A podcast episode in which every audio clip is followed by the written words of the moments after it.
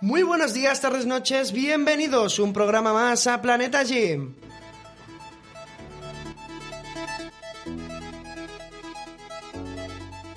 Soy Dani Gallar, atleta de 800 metros, y es un placer estar de nuevo con todos vosotros para ofreceros los mejores consejos sobre running, fitness y disfrutar de todos ellos de la mejor manera posible. Espero que hayáis disfrutado del fin de semana tanto como yo y que hayáis practicado mucho deporte. Hoy, como siempre, se encuentra con nosotros Alejandro Doblas, líder del proyecto Viviendo en Forma. Muy buenas, Dani, ¿qué tal? Eh, bueno, encantado de estar aquí de nuevo, una semana más, y con bastantes ganas de empezar el programa porque creo que traemos dos temas bastante importantes. No sé lo que nos traerás tú por tu parte, yo por mi parte quiero hablar en este programa sobre algunos trucos, yo creo que bastante importantes, para encarar la vuelta a los entrenamientos después de este periodo vacacional, este periodo navideño, con la máxima motivación posible. Es decir, yo creo que este programa, para todo el mundo que quiera reengancharse de nuevo en los entrenamientos, creo que le va a servir bastante. Tú, por tu parte, ¿qué nos traes? Bueno, yo creo que este tema le interesará mucho a los espectadores y que les servirá después de este periodo de inactividad física. Yo os traigo un tema que considero bastante importante, que es cómo evitar una lesión. Siempre nos eh, fijamos en entrenar y entrenar dándolo el máximo, pero cuando llegas a la lesión ya no sabes qué hacer. Pues hoy os daré unos truquillos para que esas, eh, esas lesiones las podemos evitar. Bueno, parece que se avecina un, un, programa bastante interesante. Sí, yo creo que puede estar bastante bien, así que si te parece, no, no nos eh, paramos más por aquí y empezamos con el primer programa. Perfecto, después de la publicidad volvemos con Planeta Fitness. Estás escuchando Planeta Gym. Una pausa y volvemos.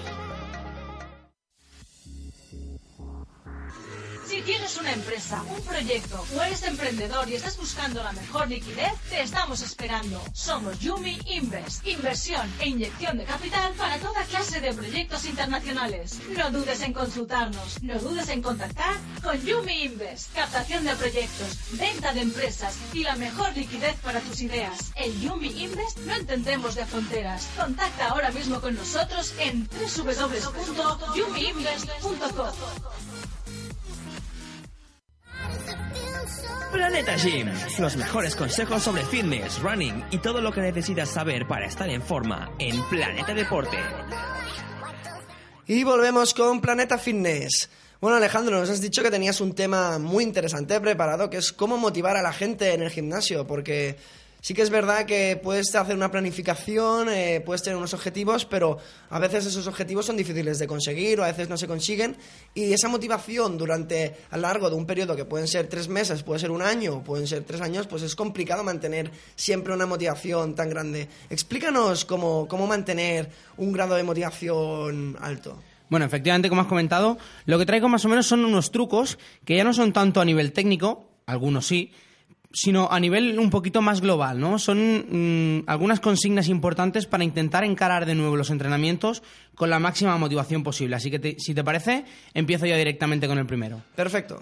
Mira, el número uno eh, lo he titulado Intenta encontrar compañía. ¿Qué quiere decir intenta encontrar compañía? Eh, mucha gente le da bastante pereza o le, le cuesta bastante salir de casa sola para ir al gimnasio solo y hacer un entrenamiento solo. Entonces, ¿qué propongo? Intenta encontrar una compañía, pero con una consigna muy importante. Esa compañía tiene que ser del mismo nivel que tú aproximadamente. ¿Por qué? Porque, por ejemplo, si yo he sido futbolista toda mi vida y quiero apuntarme al gimnasio, pero digo, ostras, a mí apuntarme al gimnasio solo no me apetece. Voy a intentar buscar una compañía. Y le digo a mi madre, que no ha hecho deporte nunca o hace muchísimo tiempo que no hace deporte, eh, vamos a apuntarnos los dos al gimnasio. Hombre, pues posiblemente mis entrenamientos no van a ser de gran, de gran provecho, porque voy a tener que tirar del carro de una persona que hace mucho tiempo que no entrena.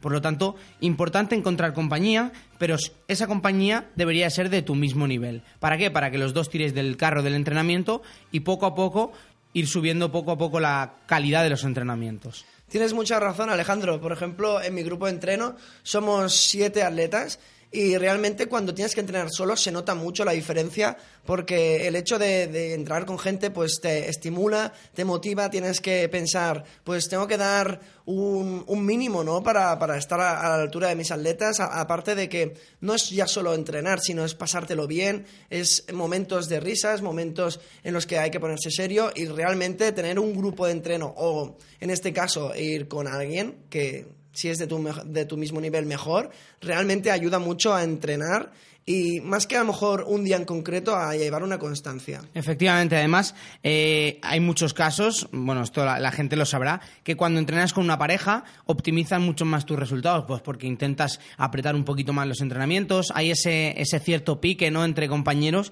que siempre, mientras que sea un pique sano, suele ser bastante provechoso. Entonces, primera consigna, bastante clara, intentar encontrar una compañía y entre comillas que sea de tu mismo nivel. No hace falta que sea exactamente, pero más o menos que los dos tiréis del carro del entrenamiento. Segunda consigna. eh, algo que creo que es bastante importante y la gente no, no le suele dar demasiada, demasiada importancia. Intentar establecer unos horarios fijos de entrenamiento. ¿Qué quiere decir esto? Pues que si yo tengo, si yo trabajo o estudio por la mañana, intentar que siempre entrenar por la tarde. Y si pudiera ser en la misma franja horaria, mejor que mejor. ¿Cuáles son los motivos básicamente? La primera y más importante es que ya estableces una cierta rutina, una cierta monotonía y además por cuestión de tiempo siempre vas a tener las mismas sensaciones en el entreno. Es decir, si yo siempre entreno a las 5 de la tarde, sé que va a ser un horario donde ya habré hecho la comida del mediodía, que normalmente me suele proporcionar buena energía. Por el contrario, si entreno a primera hora de la mañana, sé que siempre voy a tener unas sensaciones pues de no tanta energía, porque no llevo tantas comidas, porque hace relativamente poco tiempo que me he despertado. Por lo tanto, importante eso. Además, tiene un agravante también mm, para mí importante, que es el hecho de que si siempre trabajas en la misma franja horaria, siempre vas a ver las mismas personas en el gimnasio. En el gimnasio. Y esto te va a hacer pues conocer gente, eh, establecer relaciones sociales que si no puedes encontrar compañía del mismo nivel en tu entorno, lo vas a encontrar la vas a encontrar dentro del gimnasio. Por lo tanto, esta segunda consigna también la, la- bueno, me parece algo bastante importante. Unos horarios fijos de entrenamiento. Yo creo que es muy importante lo que tú dices. Eh, aparte de a nivel psicológico, a nivel eh, biológico, el cuerpo se acostumbra eh, a que tú entrenes a un determinado horario.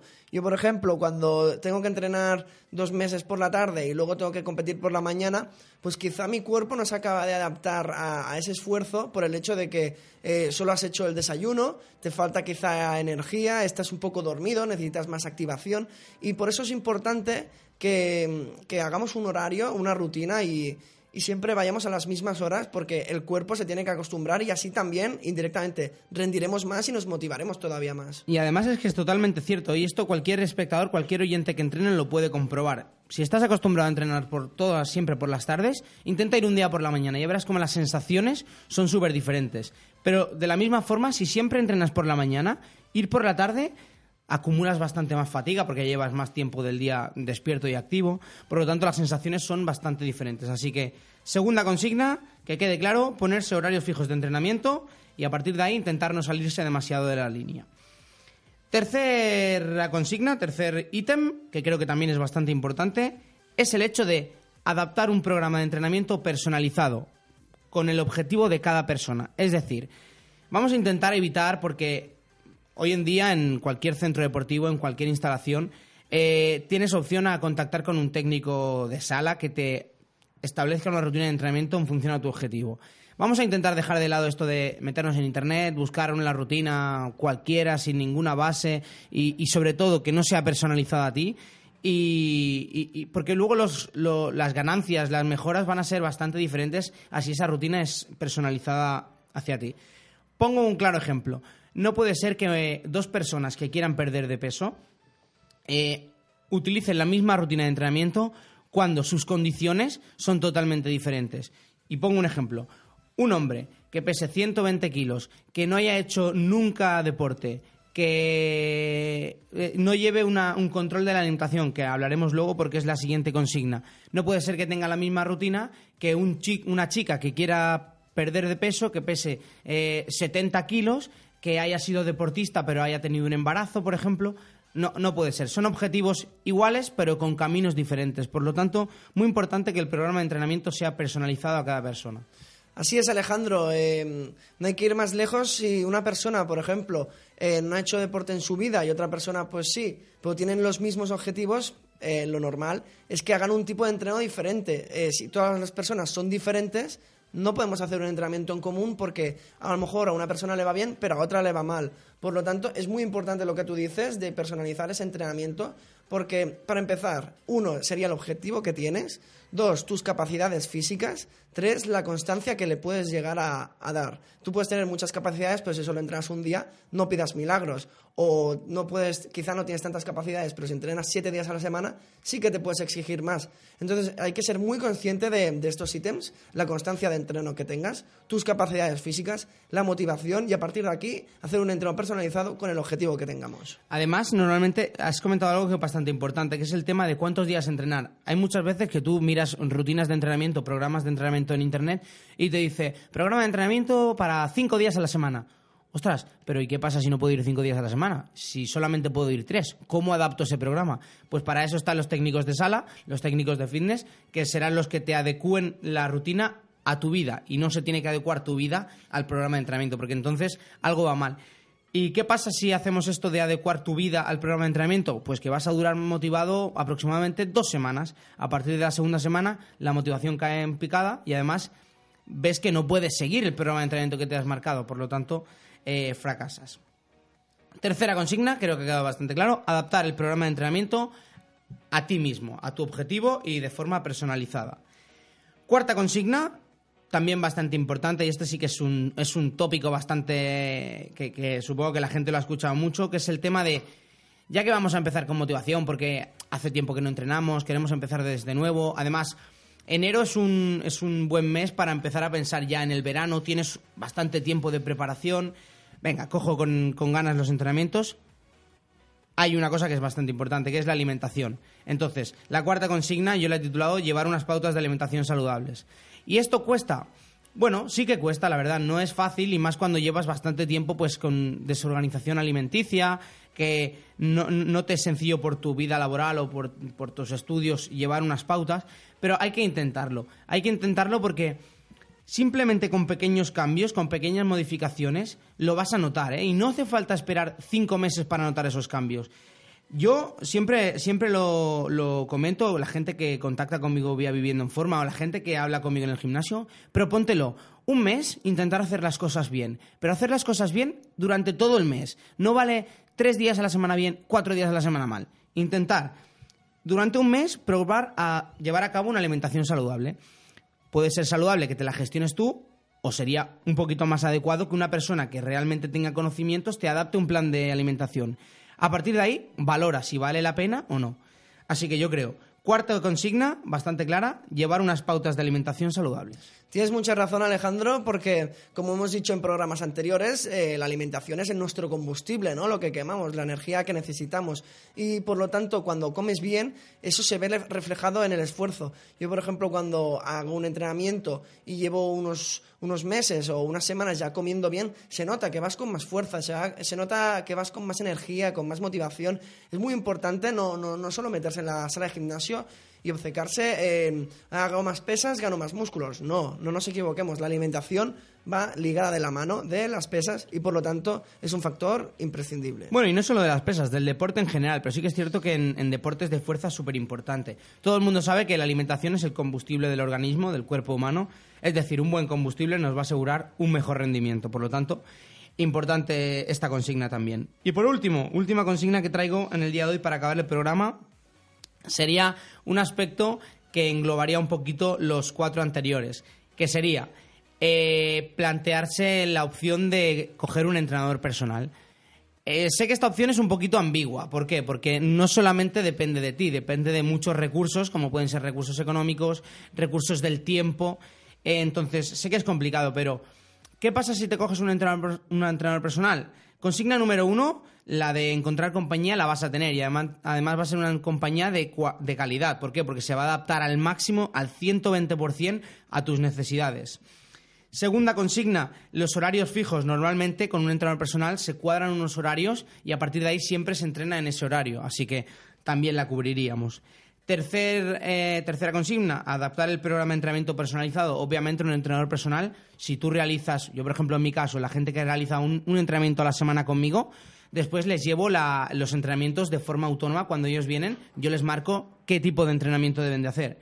Y por último, también en mi caso, pero supongo que habrá muchos entrenadores que lo hagan, será el tema de controlar también la alimentación de estos clientes y además hacer eh, un seguimiento con fotografías, con mediciones, como, como se quiera, para llevar un poquito de control. Por lo tanto, creo que es una muy buena opción de estar motivado, de tener una persona que te apriete un poquito las tuercas y además que te controle de forma, de forma cualitativa. Por lo tanto, yo creo que estas cinco consignas son bastante claras. Creo que todo el mundo las ha podido entender sin problema. Así que no sé, si tienes alguna pregunta. Bueno, así es, Alejandro. Yo creo que mm, estas motivaciones seguro que ayudan a, a la audiencia a llevar un planning constante. Y si te parece, pasamos a Planeta Running. Muy bien, pues yo por mi parte, yo creo que con estas cinco consignas ha quedado todo claro, así que tú mandas. Volvemos eh, después de la publicidad con Planeta Running. Estás escuchando Planeta Gym. Una pausa y volvemos. Tienes una empresa, un proyecto o eres emprendedor y estás buscando la mejor liquidez, te estamos esperando. Somos Yumi Invest, inversión e inyección de capital para toda clase de proyectos internacionales. No dudes en consultarnos, no dudes en contactar con Yumi Invest. Captación de proyectos, venta de empresas y la mejor liquidez para tus ideas. En Yumi Invest no entendemos de fronteras. Contacta ahora mismo con nosotros en www.yumiinvest.com. Tres O's que son sinónimo de calidad internacional. Son las tres O's de Dolo Solutions. Hacemos llegar tu producto a los mejores inversores internacionales. Propiedades, hoteles, terrenos y viviendas de lujo. Si buscas los mejores beneficios, no lo dudes. Dolo Solutions pone en contacto el mejor producto nacional con los mejores inversores internacionales. Recuerda, las tres O's de Dolo son sinónimo de calidad internacional. Búscanos en www.dolo.com. Planeta Gym. Los mejores consejos sobre fitness, running y todo lo que necesitas saber para estar en forma en Planeta Deporte. Ya estamos aquí de nuevo después de un apasionante programa en Planeta Fitness y encaramos el programa de Planeta Running. Nos has comentado que hoy vamos a hablar sobre un tema bastante importante, el hecho de cómo evitar una lesión. Entiendo que la cómo evitarla antes de que ésta se produzca, ¿verdad? Así es, Alejandro. Eh, mucha gente solo se preocupa de, entrenar al máximo rendimiento para sacar las mejores marcas, pero no nos podemos olvidar de las lesiones. Estamos haciendo un deporte que es eh, muy agresivo, muy eh, constantemente estás haciendo un impacto a tus piernas, a las articulaciones y tendemos a, tener lesiones si no nos cuidamos bien. Si, por ejemplo, estamos entrenando a una intensidad muy elevada y no hacemos unas determinadas pautas, caeremos una lesión no por ningún aspecto en concreto, sino porque es, es un deporte muy agresivo. La verdad es que tengo ya bastantes ganas de entrar en este tema porque eh, no creo que haya nadie que no le interese el, el, hecho de cómo evitar una lesión. Es decir, la lesión es lo que ningún deportista quiere para él ni, ni para ninguno de sus compañeros. Es, sería una de las cosas más graves dentro del deporte. Por lo tanto, si te parece, enchufamos ya con, con, la explicación. Perfecto, Alejandro. Yo aquí tengo bastantes ítems, bastantes consejos que a lo largo de, de, mi carrera deportiva pues he ido elaborando a partir de mi experiencia, de, de mis lesiones y que gracias a ellos ahora pues eh, te lesionas menos, ¿no? El primer ítem muy importante es calentar bien. Si, por ejemplo, tenemos un entrenamiento muy agresivo, muy de alta intensidad y no calentamos el músculo, el músculo vendrá de estar sentado al sofá o de estar en casa o caminando, hacer un esfuerzo al que no está preparado. Por lo tanto, es muy importante que el músculo calente bien, que se active bien, para que el esfuerzo que vayamos a hacer eh, esté preparado. Porque, ¿qué pasa? Eh, a lo mejor psicológicamente sí que estamos preparados para hacer un entreno fuerte, como pueden ser, por ejemplo, subidas, pero sin calentar, haciendo esas subidas, el músculo sufrirá, no rendiremos lo que tenemos que rendir y aparte nos podemos lesionar. Bueno, yo creo que este ítem lo hemos trabajado bastante. ¿eh? Ya hemos dicho en varios programas la importancia, la gran importancia que tiene realizar un calentamiento óptimo. El calentamiento va a depender de muchos factores, especialmente de qué tipo de entrenamiento vas a hacer. Es decir, si vas a hacer un entrenamiento suave, ligero, moderado, igual el calentamiento no es tan importante o no se debe hacer durante tanto tiempo, pero como tú has comentado, si tienes programado un entrenamiento realmente intenso, importantísimo que el calentamiento sea óptimo, sea progresivo, para llegar a esa parte principal en las mejores condiciones posibles. Muy bien, primera consigna lista, vamos a por la segunda. La segunda, que también es muy importante, pero que dejamos muy de lado, es ir al fisio eh, más a menudo. Sí que es verdad que a veces pues da palo o, por ejemplo, si tenemos que ir al fisio ya no podemos entrenar ese día, cuesta dinero y realmente es un aspecto que el corredor popular o incluso el atleta pues no tiene muy, muy en cuenta, pero es muy importante ir al fisio mínimo dos veces al mes porque pensar, si estamos haciendo una cantidad de entreno, por ejemplo, entrenando cinco o seis días a la semana a una intensidad fuerte, los músculos se cargan, unas eh, sobrecargas pueden pasar a contracturas, unas contracturas pueden pasar a tendinitis. Y cuando tienes la tendinitis ya no sirve de nada. Puedes ir al fisio, pero ya será para eh, agilizar la recuperación, pero ya tendrás esa lesión. Por lo tanto, es muy importante que, que podemos ir al fisio para que hagamos esas descargas, el cuerpo asimile todo el trabajo y podamos mejorar poco a poco. Me llama la atención bastante esta segunda consigna porque sí que es cierto que es súper importante y la gente normalmente lo deja bastante de lado. Eh, conozco muchísima gente que para recuperar lesiones utiliza, bueno, algún sistema como puede ser el Compex o incluso hay gente que tiene molestias y en casa a, a cualquier familiar, por ejemplo a su padre, le dice, ¿me, ¿me puedes masajear un poco? No, para eso tenemos a un fisioterapeuta, que es una persona cualificada, para realizar un, un, masaje en condiciones, ¿no? Entonces, lo que, lo que todo el mundo dice, ostras, es que el fisio es caro. Bueno, pero es que realmente estás invirtiendo para ti sobre todo estás invirtiendo en tu, salud y en tu carrera deportiva. Es decir, eh, puedes ser una persona que prevenga posibles lesiones y prevenga que tu eh, carrera deportiva eh, se, se, se, quede, se quede a cero. Es decir, yo creo que es bastante importante y habría que pasar mínimo dos veces al mes, como, como tú comentas. me, me ha gustado mucho lo que has comentado del Compex. el Compex es una herramienta muy interesante para utilizar cuando estás cargado después de un entrenamiento duro pero es muy importante entender que si no sabemos cómo utilizarlo, es mejor no utilizarlo, porque realmente si hacemos un sobreuso de esta herramienta, al final es contraproducente. Por lo tanto, mínimamente ni que sea informarse en el caso de que utilicemos esta herramienta. A nivel del tercer punto que, que tengo aquí, es beber mucha agua y hacer una dieta equilibrada. Beber mucha agua, ¿por qué? Porque quizá no la necesitamos, quizá no hace calor y quizá no, la necesitamos, pero el hecho de entrenar hace que desgastemos muchos líquidos. Esos líquidos, si no se recuperan, el músculo, por así decirlo, se queda seco y tiende a, eh, a tener un riesgo mayor de lesión. Sí que es verdad que el hecho de beber agua hasta que la utiliza tu organismo pueden pasar 20-22 minutos, pero eh, así haces que el cuerpo pues retorne esos líquidos que has perdido. Es importante, ¿eh? el hecho de la hidratación, yo creo que todo el mundo sabe que es importante estar hidratado. Además, cuando se practica deporte, yo, por ejemplo, en mis, en mis sesiones de spinning que, que suelo, que suelo hacer, siempre intento eh, meter bastante hidratación, recordar constantemente la hidratación por el tema que tú dices, ¿eh? porque cuesta un tiempo reabsorber esa, ese, agua que tomas. Por lo tanto, si es constante, te aseguras siempre tener un buen nivel de, de, hidratación y no llegar nunca a la deshidratación, que es el objetivo. Muy bien, tercer punto listo, vamos a por el cuarto. Vale, el cuarto sería descansar adecuadamente, tanto en frecuencia de entrenos como fuera de entrenamientos. ¿Esto qué quiere decir? Si, por ejemplo, nos hacemos un entreno de un farlek de cambios de ritmo y al día siguiente hacemos subidas y al día siguiente hacemos fuerza, pues estaremos haciendo una intensidad de entrenos que quizá decimos, pues sí, vamos a mejorar mucho, pero no. Si ese trabajo no lo asimilas, si tú el trabajo de, de los cambios de ritmo no lo has asimilado el primer día y ya te pones a hacer subidas, no estarás haciendo un trabajo adecuado. A veces menos es más.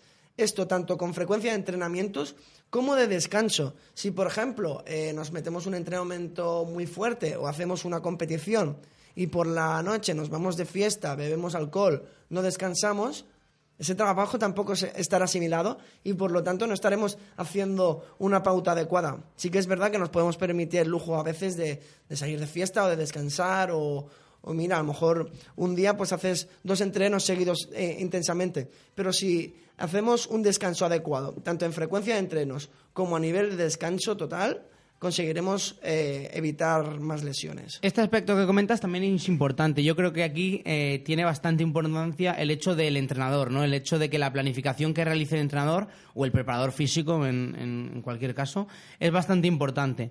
Por eso, la gente que no tiene mucha experiencia, no tiene mucho conocimiento y se realiza él mismo las planificaciones, parece que como que más siempre es mejor y no, es muy importante periodos de descarga, periodos donde la intensidad del entrenamiento es menor, es decir, importante tener en cuenta estas, estas consignas. Siguiente punto.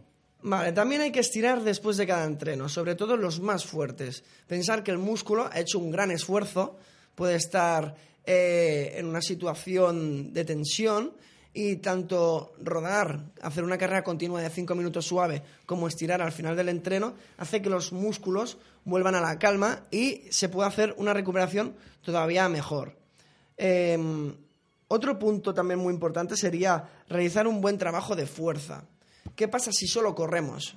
Solo hacemos impacto. El músculo quizá no, tiene eh, esa construcción como como trabajo primario con el que podemos evitar lesiones. Si todo el rato estamos haciendo eh, impacto, impacto, impacto y no tenemos un buen cuádriceps, pues quizá la, rodilla se lastima mucho o quizá el tobillo.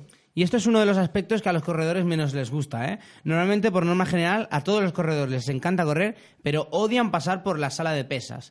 Y es importante porque yo siempre lo comento, no me imagino a ningún deportista que no esté realmente fuerte. Es decir, un corredor tiene que tener las piernas realmente fuertes por lo que tú has comentado. El impacto que va a recibir sobre las articulaciones va a ser tremendo. Además, durante mucho tiempo y muy constantes.